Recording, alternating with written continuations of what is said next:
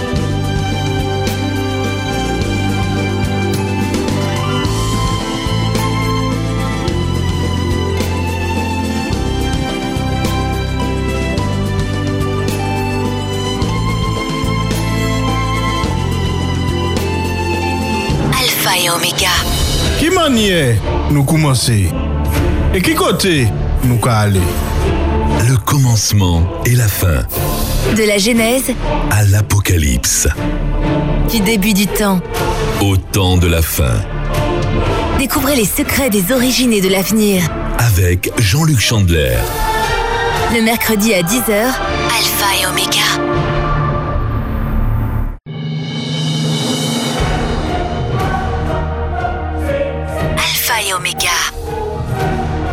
Le commencement et la fin. Une émission présentée par Jean-Luc Chandler. Bonjour et bienvenue amis auditeurs. Vous êtes connectés sur les 91.6 de la bande FM ou via Internet sur les www.espérance.fm.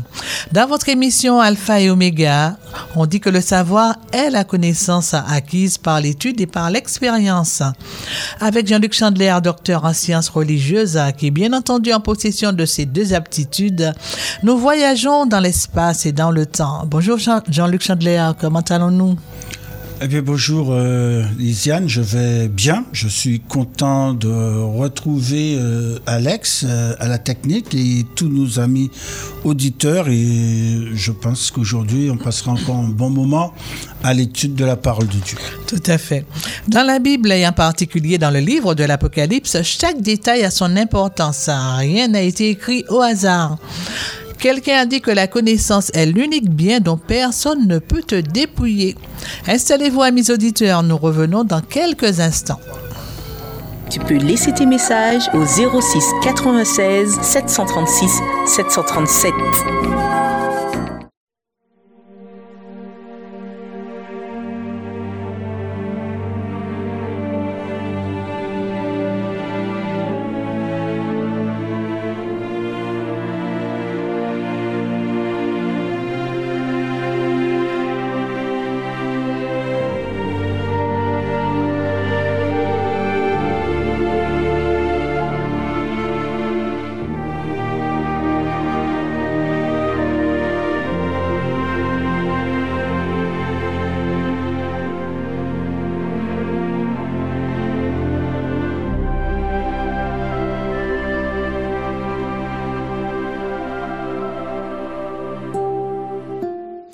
Notre texte du jour se trouve dans Apocalypse 6 au verset 1 à 6.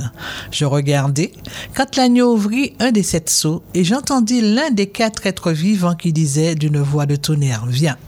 Je regardai, et voici parut un cheval blanc. Celui qui le montait avait un arc. Une couronne lui fut donnée, et il partit en vainqueur et pour vaincre. Quand il ouvrit le second sceau, j'entendis le second être vivant qui disait Viens.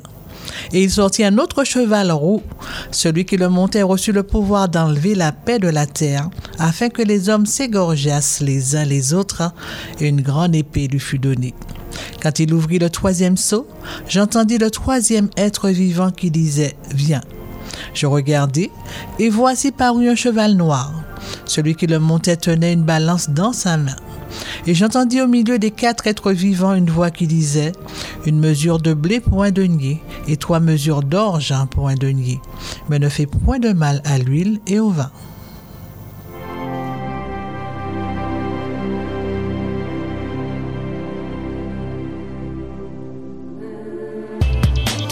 Sur la route, au bureau, à la maison ou partout ailleurs, Espérance FM. à votre portée.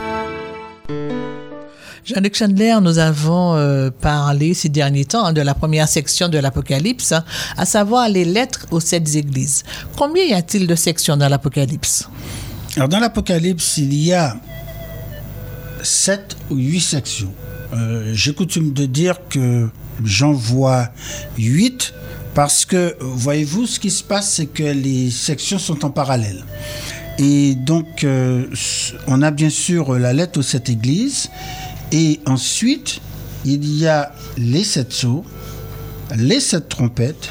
Il y a une partie un petit peu centrale au chapitre euh, 12 à 14 qui parle du conflit cosmique dans le contexte du temps de la fin.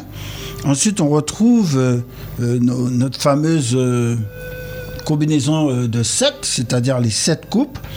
Ensuite, il y a la chute de Babylone et on termine avec les merveilles de la nouvelle terre. Alors comme j'ai dit, ce sont des sections qui, qui sont jumelles. Par exemple, les, sept églises, eh bien, cela va avec la dernière section sur la nouvelle terre. Les sept sceaux euh, euh, va avec... euh, donc la chute de Babylone, les sept trompettes avec les sept coupes, le conflit cosmique, c'est le sujet qui, euh, qui est central. D'accord. Alors, la deuxième section de l'Apocalypse est appelée les sept sceaux. Que représentent ces sept sceaux? Alors, bon, les sept sceaux euh, se situent dans le contexte des chapitres euh, 4 et 5. Et donc, il y a euh, dans ces chapitres deux cultes euh, qui sont rendus à, comme il est dit, à celui qui est assis sur le trône, et au chapitre 5 à l'agneau. Celui qui est assis sur le trône, on a tous compris qu'il s'agit de Dieu lui-même, eh bien, euh, il tient dans la main euh, euh, le livre. Le livre sept sceaux, il est dit dans Apocalypse 5, verset 1, Puis je vis dans la main droite de celui qui est assis sur le trône un livre écrit en dehors en dedans et en dehors, scellé de sept sceaux. Alors, pour ceux qui nous écoutent aujourd'hui, mais comprend pas très bien qu'est-ce que c'est que ce livre euh, en dedans et en dehors? Et l'on comprend mieux lorsqu'on réalise qu'à l'époque, le livre dont il s'agit, c'est un rouleau. Donc, c'est écrit sur les deux faces. Donc c'est écrit sur les deux faces et c'est ce qui explique également lorsqu'il est enroulé qu'il puisse être serti également de cette seau. Et donc euh, il est complètement cacheté. Alors habituellement, euh, un document est cacheté d'un seul seau. Oui. Parfois, euh, lorsque il est nécessaire de de- de- d'identifier l'auteur, il, il va apposer son sceau et donc il- et de cette manière il va préserver son contenu parce que personne d'autre ne doit le lire que le destinataire à, à- à- à qui ceci Du sera destiné. remis. Mhm. D'accord? Donc on remet un messager, il parcourt euh, parfois euh, euh, des heures de marche ou peut-être plusieurs jours pour se rendre dans un autre pays. Et donc le sceau, c'est le, c'est, c'est le signe d'une autorité royale. Et, et donc seule la personne qui, à qui est destiné d'ouvrir, il va, ca- il va briser le sceau pour pouvoir le lire. Si euh, le messager arrive et que le seau est déjà brisé, euh, il va perdre sa vie. Il risque d'avoir des problèmes. Il va avoir de très sérieux problèmes parce que ce message ne doit être lu par personne d'autre. Maintenant, j'en ressens que c'est super important parce que c'est pas un seau, il y en a sept. D'accord. Alors, l'agneau est sur le point d'ouvrir l'un après l'autre les sept sceaux du livre, pris dans la main droite de Dieu. Dites-nous, Jean-Luc Chandler, pourquoi le livre est cacheté de sept sceaux et quel est leur contenu? Alors, il s'agit d'un message extrêmement important. Et il n'y a dans le texte aucun petit indice pour nous faire, pour nous faire comprendre mais qu'est-ce qu'il y a dedans? Mhm, On aimerait bien savoir. On sait que c'est super important parce que s'il y a sept sauts, c'est que c'est super, super important. Et Jean veut absolument savoir qu'est-ce qu'il y a dedans. Eh bien, moi, j'aurais bien aimé savoir ce qu'il y a Absolument. dedans. Donc, donc tout le monde est tenu en haleine, euh, les, les anges, les habitants de l'univers, euh, les, les êtres vivants euh, autour du trône, les 24 anciens, tout le monde est tenu en haleine. Et Jean s'aperçoit, ben il n'y a personne, on regarde partout dans tout l'univers, personne, et sauf l'agneau, qui est le seul qui est jugé digne de pouvoir ouvrir euh, les seaux, d'accord? Et en fait, comme on va le découvrir, eh bien, euh, il révèle des secrets de Dieu en ce qui concerne l'avenir. C'est cela le contenu euh, du, du livre. Et donc, ce qui va se passer, c'est qu'au fur et à mesure que l'agneau va ouvrir un seau, il y a un petit peu du message qui est dévoilé. Donc, d'une certaine manière, c'est un seul message. D'accord? Puisque lorsqu'on a ouvert le livre totalement, on a tout le message. D'accord? Mais on a comme ça, à chaque fois que le seau va être ouvert, eh bien, une information supplémentaire. Et donc, les, pour les quatre premiers messages, eh bien, à chaque fois, un des quatre êtres vivants, rappelez-vous, hein, c'était le. euh, euh, un être vivant à la face de lion, un autre à la face d'un, il y a également d'un aigle, également d'un être humain et aussi euh, d'un veau.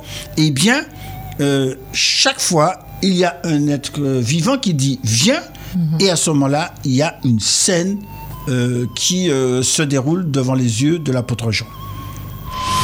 91.6. 91.6, C'est Espérance FM. C'est Espérance FM. Alpha et Oméga. Qui manière nous commencer Et qui côté nous ka aller Le commencement et la fin De la Genèse, à l'Apocalypse. du début du temps. Au temps de la fin. Découvrez les secrets des origines et de l'avenir. Avec Jean-Luc Chandler. Le mercredi à 10h, Alpha et Oméga. Sommes premiers sur l'Espérance. Espérance FM. Espérance FM.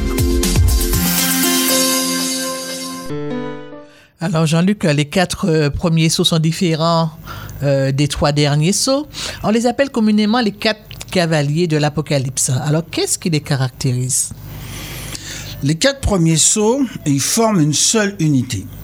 Et c'est caractérisé par le fait qu'il y a à chaque fois un cheval qui apparaît, euh, sur lequel se trouve un cavalier, et chaque cheval est d'une couleur euh, différente. Euh, ceci fait penser à un texte qui se trouve dans Zacharie 1, le verset 8, euh, où le prophète Zacharie dit, je regardais pendant la nuit, et voici un homme était monté sur un cheval roux, et se tenait parmi les mitres dans un lieu ombra- ombragé.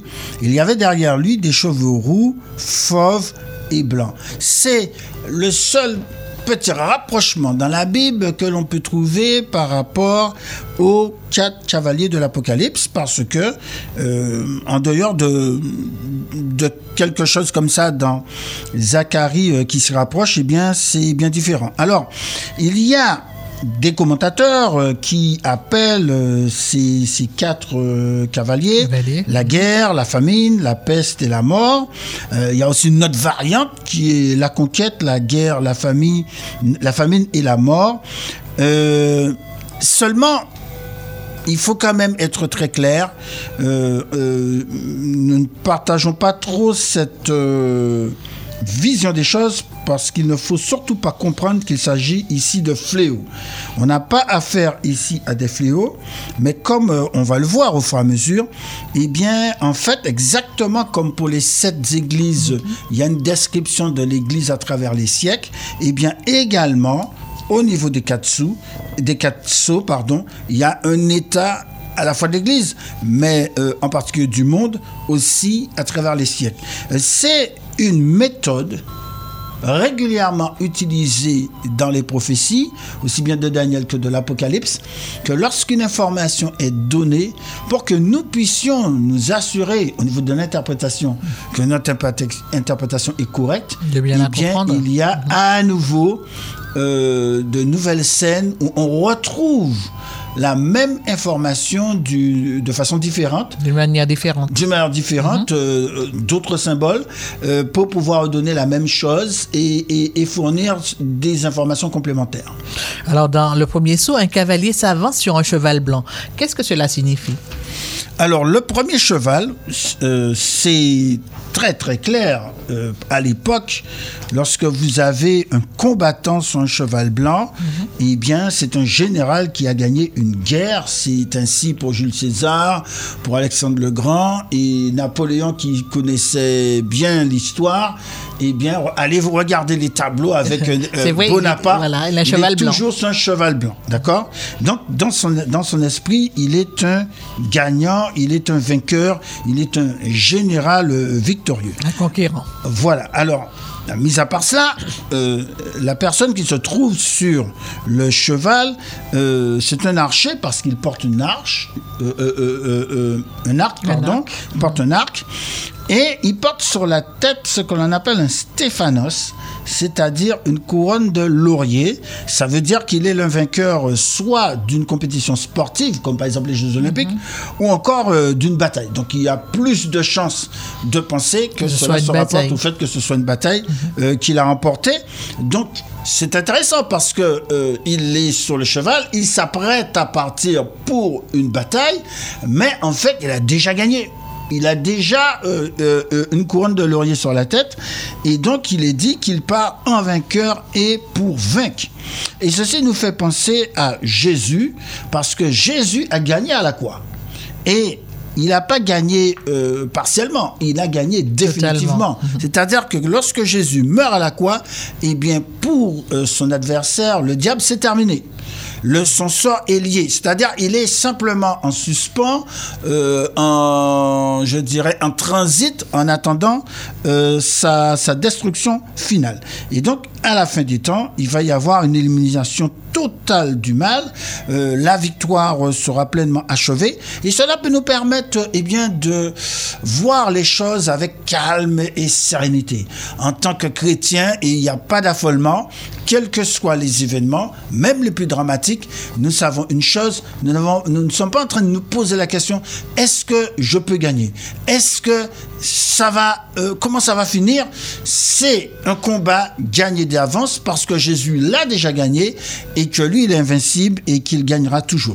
Donc, mhm. oui. Je- je- j'allais dire, malgré les temps troublés, on sait déjà que nous pouvons avoir la victoire. Oui, tout à fait. Moi, je dis que je dis toujours que dans le livre de l'Apocalypse, il n'y a pas de suspense. Euh, c'est pour ceux, qui, dit. pour ceux qui aiment, qui aiment les films à suspense, mais désolé, dans l'Apocalypse, il n'y en a pas. Dès le départ, on sait qui a gagné, avant même que quoi que ce soit se déroule.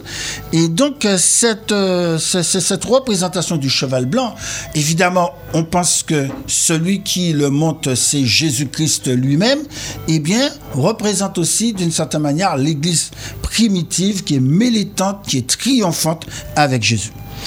Nous allons faire une petite pause musicale et revenons dans quelques instants. Tout de suite, encore plus d'espérance.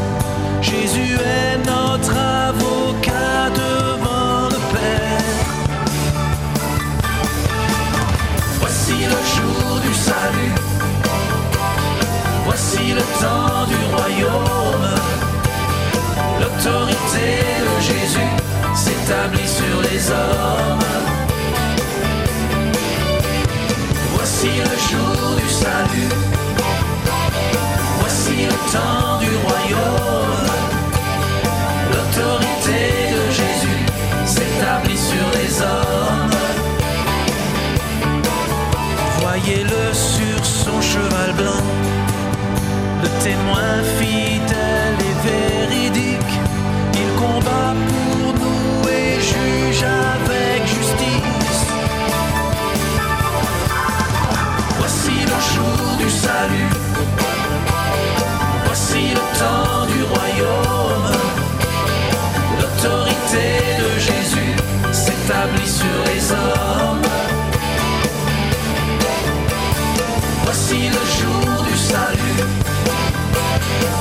Le temps du royaume. L'autorité de Jésus s'établit sur les hommes. Il bâtit son règne aujourd'hui et l'enfer ne peut lui résister. Il restaure le plan que Dieu avait prévu. Voici le jour du salut. Le temps du royaume. L'autorité de Jésus s'établit sur les hommes. Voici le jour du salut. Voici le temps du royaume. L'autorité de Jésus s'établit sur les hommes.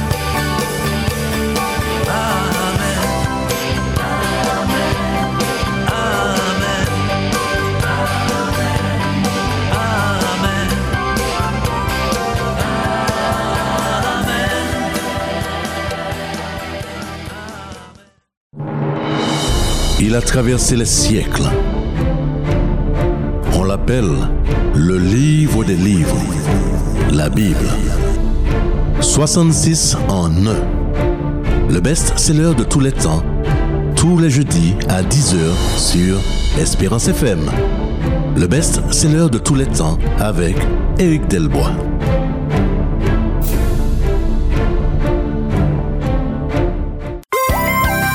Espérance FM, mi radio moi aimé.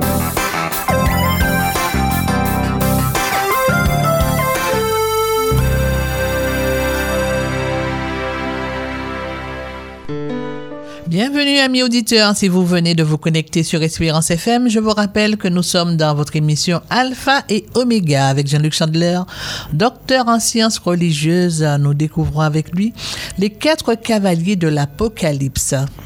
Jean-Luc Chandler, nous avons parlé euh, du premier cavalier, mais il n'en est pas de même du cavalier qui amène l'ouverture du second saut puisqu'il est dit que qu'il s'élance sur un cheval roux. Qu'est-ce qui caractérise cet équipage?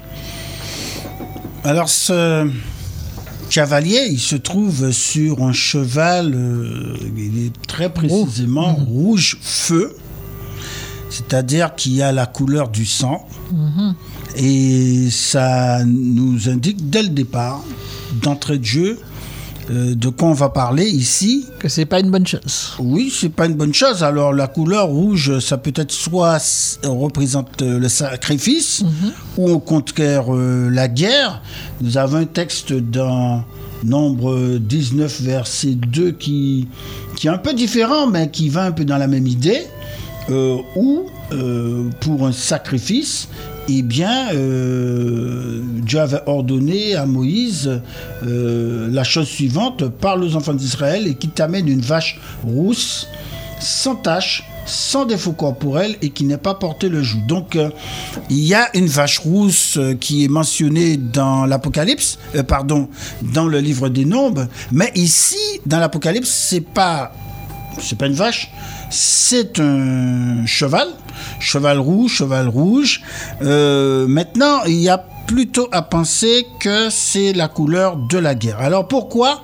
Parce que d'une part, le cavalier, eh bien, c'est un guerrier, il porte une épée à la main et que donc euh, il va y avoir euh, donc euh, la guerre. Il est dit que la raison pour laquelle il a l'épée, c'est qu'il a le pouvoir d'enlever la paix de la, guerre, de la terre, afin que les hommes puissent s'égorger les uns les autres.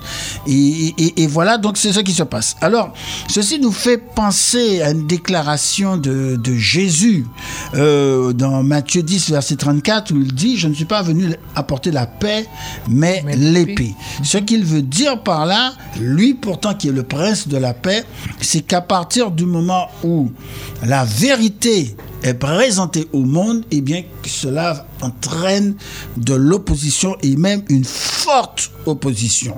Et donc on a ce, ce- ce schéma que l'on a déjà pu constater lorsque nous avons étudié les lettres aux églises. Pensez en particulier euh, à la deuxième église, Smyrne, qui a été durement persécutée euh, au cours des premiers siècles. Eh bien, euh, voilà que, alors qu'on pourrait s'attendre que Jésus, le prince de la paix, que tout se passe bien sur terre, eh bien, pas du tout, parce que tout le monde n'aime pas la vérité et que l'ennemi, l'adversaire de Dieu, eh bien, essaie farouchement de l'exterminer. Et quand je, je pense, euh, pour donner un exemple d'actualité que tout le monde va comprendre, euh, regardez avec quel acharnement, euh, alors qu'il y a la guerre en Ukraine actuellement, la désinformation qui se fait par exemple en- dans un pays comme la Russie, où tout est fait pour pouvoir supprimer la vérité, ne pas faire savoir aux citoyens ce qui se qui passe, se passe vraiment. réellement. D'accord Donc c'est c'est la même chose ici. Euh, la vérité crée toujours beaucoup d'opposition. D'accord. Alors nous arrivons à l'ouverture du troisième saut. Dans le troisième saut, le cavalier s'élance sur un cheval noir. Pourquoi noir? Ah, pourquoi noir non, alors, On a eu blanc, On a eu rouge, Et maintenant noir. on a noir. euh, donc euh, c'est pas très joyeux tout ça. Euh, il- ce cavalier, il porte à la main une balance. Ok, euh, donc une balance. Qu'est-ce qu'on fait avec une balance? Soit la balance, c'est le symbole de la justice, hein, communément, ou c'est autre chose, c'est-à-dire pour peser. Euh, notamment des aliments, et c'est ce auquel on a affaire ici. Et ce qui est prescrit donc à cette euh, euh, à, à- ce cavalier, il lui est indiqué une mesure de blé pour un denier et trois mesures d'orge pour un denier, mais ne fait point de mal à l'huile et au vin. Voilà une parole quelque peu énigmatique, n'est-ce pas? Alors ici, euh, l'information qu'il faut savoir, c'est qu'un denier, c'est le salaire d'une journée de travail. Et donc, euh, la balance va servir à pouvoir peser euh, donc euh, de la nourriture, donc en l'occurrence euh, du blé. Du blé. Et, et une mesure de blé, c'est l'équivalent de ce qu'il faut pour la journée, pour consommer, pour, pour une personne. Ça veut dire que ça coûte extrêmement cher. Tout à fait. D'accord puisque, puisque tout l'argent passe pour euh, le blé. Alors maintenant, si vous n'êtes pas quelqu'un de très riche, euh, vous avez l'autre option, c'est que pour un denier, d'avoir trois mesures d'orge, d'orge. Alors l'orge est de moins bonne qualité. De moins bonne qualité, c'est un autre céréale, une autre céréale, d'accord Et c'est la nourriture à l'époque du pauvre, Mhm. d'accord Et le problème, eh bien, malgré ça, ça coûte très très cher. Donc nous sommes dans une période de, de rationnement où euh, tout coûte extrêmement cher. Et dans, ces conditions, eh bien, c'est la disette. Euh, ce n'est pas nécessairement euh, la famine, parce que c'est pas qu'on ne trouve pas à manger, mais c'est simplement que ça coûte très cher. Donc cela nous fait penser à une période où la parole de Dieu n'est pas disponible euh, pour tout le monde. Il y a une disette spirituelle parce qu'elle est difficile à acquérir. Et nous pensons à ce que l'on a appelé la période de l'obscurantisme pendant le, Moyen Âge, où pendant des siècles et des siècles, la Bible était interdite. Euh, on n'avait pas le droit de la lire. Et dans ces conditions, eh bien, beaucoup de gens souffraient de, de disette spirituelle parce qu'ils n'avaient pas accès à la parole de Dieu. Cependant, il est mentionné épargne, le vin et l'huile. Alors c'est intéressant parce que Dieu, malgré tout, euh, malgré le fait que le peuple n'a pas directement accès à la parole de Dieu, donc euh, a de fortes chances de mourir spirituellement compte tenu de cela, eh bien malgré tout, il y a deux choses qui lui sont toujours disponibles, gracieusement. L'huile, ça fait penser au Saint-Esprit, et le vin, ça fait penser à la grâce de Dieu, puisque le vin, euh, c'est c'est un symbole, un emblème que l'on retrouve dans la Sainte Seine à propos du sang de Jésus. D'accord. 100% d'espérance sur Espérance FM. Espérance FM. Espérance FM, Espérance FM, la voix de l'espérance. la voix de l'espérance.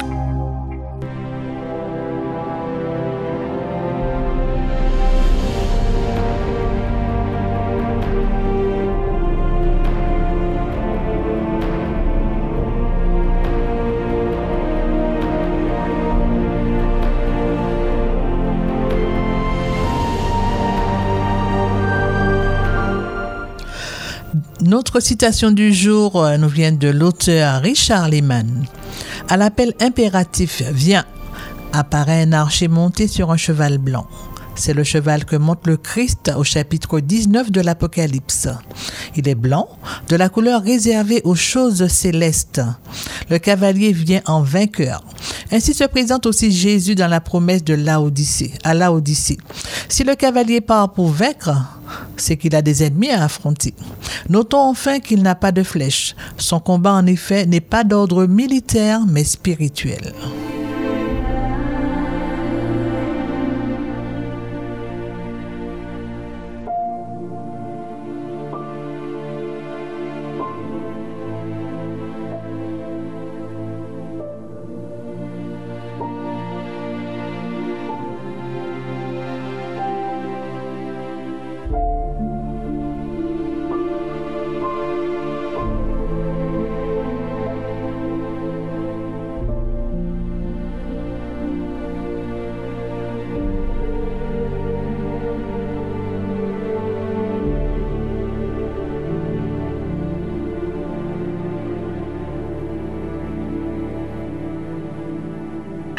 Jésus, l'espérance de la vie éternelle. Jean-Luc Chandler, dans le quatrième saut, le cavalier s'élance sur un cheval pâle. Euh, c'est quoi cette couleur pâle? Qu'est-ce que cela signifie? Oui, alors en fonction des, ver- des versions, c'est intéressant parce que certains disent pâle, d'autres disent euh, jaune, euh, verdâtre. Personnellement, j'ai opté plutôt pour cette couleur-là. Un cheval couleur verdâtre parce qu'en fait, il est cadavérique, il a la couleur de cadavre. D'accord. Donc ça veut dire que, il- en gros, il est mort.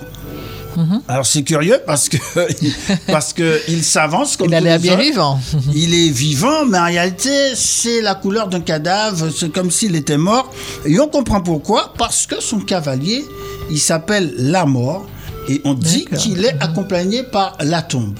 Donc euh, le, le décor est tracé et, et ce cavalier, il a le, un pouvoir de sur euh, un quart de, de la terre euh, pour faire périr euh, les êtres humains par l'épée, par la famine, par la mortalité et par les bêtes sauvages de la terre. Alors qu'est-ce que cela signifie? C'est que l'on est dans un état spirituel de, de dégénérescence totale. euh, on est arrivé, si, j'ose dire, au dernier stade. Euh, lorsque nous étions euh, en train de considérer ce qui se passait avec le troisième cavalier, c'était celui qui était sous le cheval noir. Eh bien, on est dans l'époque de l'obscurantisme spirituel, où les gens n'ont pas de, de possibilité de lire la parole de Dieu. Mais qu'est-ce qui va se passer au bout d'un certain temps? Ben, C'est la mort. Donc là, on est arrivé au, au dernier stade, au stade où c'est la mort spirituelle. Euh, il y a, et alors non pas sur la totalité des êtres humains, fort heureusement, un quart de la terre, ça veut dire qu'une partie de l'humanité, eh bien, euh, euh, ne croit plus en Dieu. On est arrivé à l'athéisme là, on est arrivé à l'incroyance. C'est-à-dire que voilà, voilà que produit les effets de l'absence de la parole de Dieu. Et c'est intéressant parce que lorsque nous regardons- l'histoire, eh bien voilà de quoi nous sommes partis. Nous sommes partis du cheval blanc, celui qui euh, parle, euh, donc qui présente la parole de Dieu, l'évangile, l'église militante, pour pouvoir passer à une opposition physique, c'est-à-dire l'Église qui est persécutée, ensuite passer à un autre stade où cette fois-ci, euh, euh, puisque l'Église persécutée n'a pas, euh, n'a pas totalement disparu, eh bien, où elle est privée de la parole de Dieu, euh, où, où- où la Bible est interdite, donc elle ne peut pas s'alimenter spirituellement. Et puis maintenant, on est arrivé à un dernier stade, et bien la mort spirituelle, c'est-à-dire des gens ne croient plus en Dieu, ne croient plus en la parole de Dieu, euh, quoi que ce soit. Et, et voilà, euh, dans le der- euh, au dernier stade où l'on est arrivé parce- à cause de cette opposition d'une manière encore différente Oui. par rapport à la parole de Dieu. D'accord. Alors, lorsque les sceaux du livre sont ouverts par l'agneau, un certain nombre d'événements arrivent euh, dans le monde. Euh, les quatre premiers euh, sont décrits sous la figure de chevaux de couleurs différentes. Le premier blanc, le deuxième rouge, le troisième noir, le quatrième pâle. À ce stade de l'étude des sept sceaux, que peut-on conclure? Que peut-on conclure pour l'instant? Alors, ce qui est intéressant, encore une fois, c'est le parallèle qui est établi entre les sept églises et les sept sceaux. D'une manière différente, d'accord? Mais, mais, mais on voit qu'il y a Des similitudes. des similitudes. Donc, il y a euh, une méthode qui euh, d'interprétation où il y a des, des répétitions et de notre côté il y a d'autres informations qui sont apportées. Et tout cela c'est dans le but de pouvoir confirmer que ce que l'on aurait compris ou que l'on aurait interprété d'une certaine manière eh bien dans la première section se voit vérifié dans l'Apocalypse dans la deuxième section. Et nous apprend certaines choses notamment sur euh, les réactions contre la vérité. Il y a une vérité qui est présentée. Maintenant, comment est-ce que nous la recevons Euh, Est-ce que nous l'acceptons Et on voit qu'il y a des réactions euh, diverses. Il y a de l'opposition où l'on cherche littéralement à tuer. Il y a... euh, On lorsque- accepte Lorsque cela ne marche pas, eh bien, l'ennemi s'adapte et il utilise une autre stratégie. Cette fois-ci, de supprimer la parole de Dieu, c'est-à-dire qu'on n'y a pas accès pour pouvoir la lire.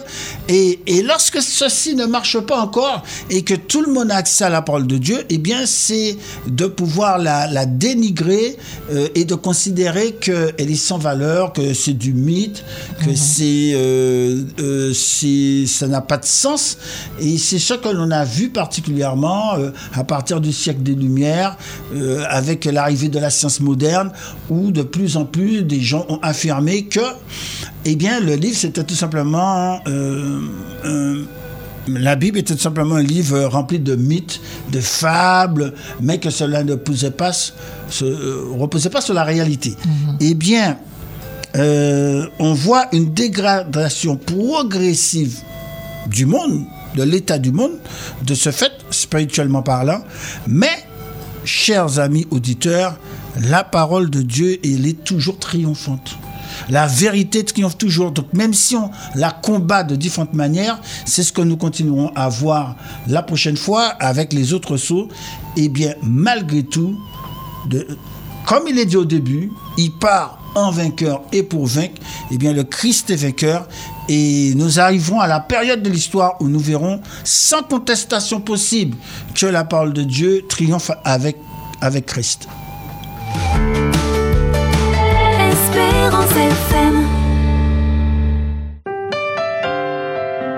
Le lendemain, Jean-Baptiste vit Jésus venant à lui, et il dit, Voici l'agneau de Dieu, qui ôte le péché du monde. Le roi de l'univers aurait pu venir parmi nous dans sa splendeur. Il aurait pu descendre d'une lumière qui révèle sa grandeur. Il aurait pu surgir en guerrier, en conquérant sur un cheval blanc. Oh, oh oui. Mm.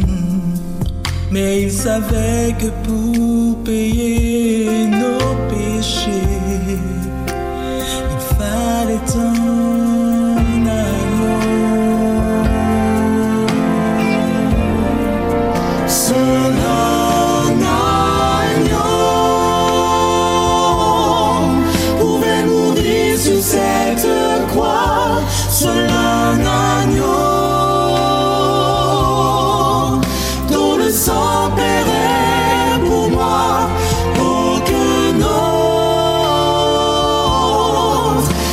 n'effacerait mon péché.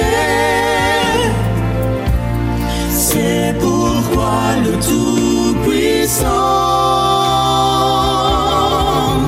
descendit simplement pour se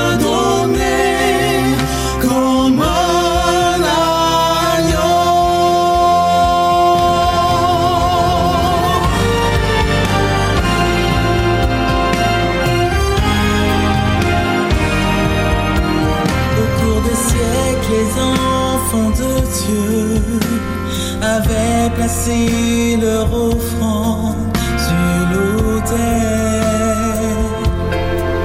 Leur geste était agréé des cieux, mais n'apportait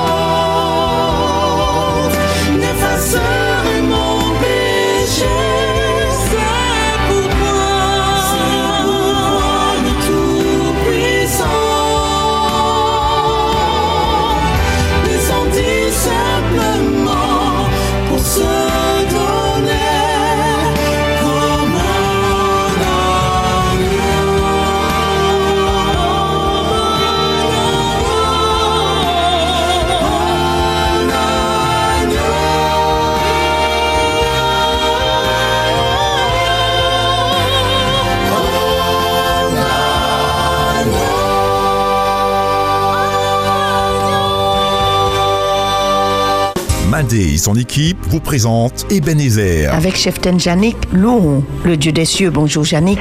Bonjour Madé. Louange, prière, partage de la parole de Dieu, moment des auditeurs. Ça va Migrette? Ça va par la grâce de Dieu. Retrouvez votre émission Ebenezer du lundi au vendredi de 4h à 6h sur Espérance FM. Espérance FM. J'aime. Eh bien, Jean-Luc Chandler, nous sommes arrivés à la fin de ce moment de partage, hein, amis auditeurs. Euh, merci à Jean-Luc Chandler de nous éclairer en partageant avec nous son savoir et ses connaissances chaque mercredi. Je conclus avec cette pensée, vous me direz ce que vous en pensez. Jésus-Christ a démontré une fidélité sans faille jusqu'à sa mort. Il a courageusement donné une vie euh, parfaite en sacrifice pour l'humanité. Il a vaincu le monde. À sa résurrection, il a reçu tout pouvoir de la part de son Père. Jésus est le seul dans tout l'univers qui a été trouvé digne de prendre le livre scellé de sept sceaux de la main de Dieu et d'en briser les sceaux. Cela signifie que Dieu lui confie hein, toute autorité. C'est lui qui va superviser tous les événements du temps de la fin. Alors, comme vous l'avez souvent répété, Jean-Luc Chandler, c'est chacun, c'est à chacun de faire un choix. Et je dirais plus le choix pour sa vie et surtout faisons le bon choix. Jésus dit, celui qui vaincra, je le ferai asseoir avec moi sur, sur mon trône, comme moi j'ai vaincu et me suis assis avec mon Père sur son trône. Mais que celui qui a des oreilles écoute ce que l'Esprit dit aux églises. Faisons le bon choix pour notre vie. Est-ce une bonne conclusion, Jean-Luc Chandler? Absolument. Chaque fois que nous faisons ces études, ces, ces réflexions sur l'Apocalypse, eh bien, Dieu nous montre que longtemps à l'avance, cela s'écoule sur 20 siècles, les événements se réalisent les uns après, les autres. les autres, oui. Et c'est d'ailleurs ce que nous allons continuer à voir tout au cours des semaines euh, À venir. à venir. Euh, la partie euh, historique, comme on l'appelle, de l'Apocalypse, qui pour l'apôtre Jean et ceux qui étaient à son époque, qui étaient pour eux dans leur avenir, mais qui aujourd'hui, qui est pour nous dans notre passé. Et nous voyons que si les événements se réalisent les uns après les autres, que chaque fois qu'un sceau est brisé et, qu'un éve- et que des événements, des périodes se déroulent conformément à l'écriture, eh bien, euh, euh, Dieu est digne de confiance. On peut lui faire confiance, euh, même si parfois il nous, par- il nous arrive que nous ne comprenons pas tout, Pas, c'est vrai. mais nous avons suffisamment d'informations, d'évidence dans la parole de Dieu pour faire confiance à Dieu et, et nous placer du côté du vainqueur. Merci Jean-Luc Chandler. N'oubliez pas, mes auditeurs, que le savoir n'a d'intérêt que s'il nous permet d'agir. Nous vous donnons rendez-vous la prochaine fois en vous souhaitant de passer une bonne journée. Que Dieu vous garde. C'était Alpha et Oméga. Le commencement et la fin. Qui maniait nous commencer. Et qui côté nous qu'a aller. Alpha et Oméga. Qui maniait nous commencer? Et qui côté nous qu'a aller? Le commencement et la fin. De la Genèse À l'Apocalypse. du début du temps. Au temps de la fin. Découvrez les secrets des origines et de l'avenir. Avec Jean-Luc Chandler. Le mercredi à 10h, Alpha et Oméga.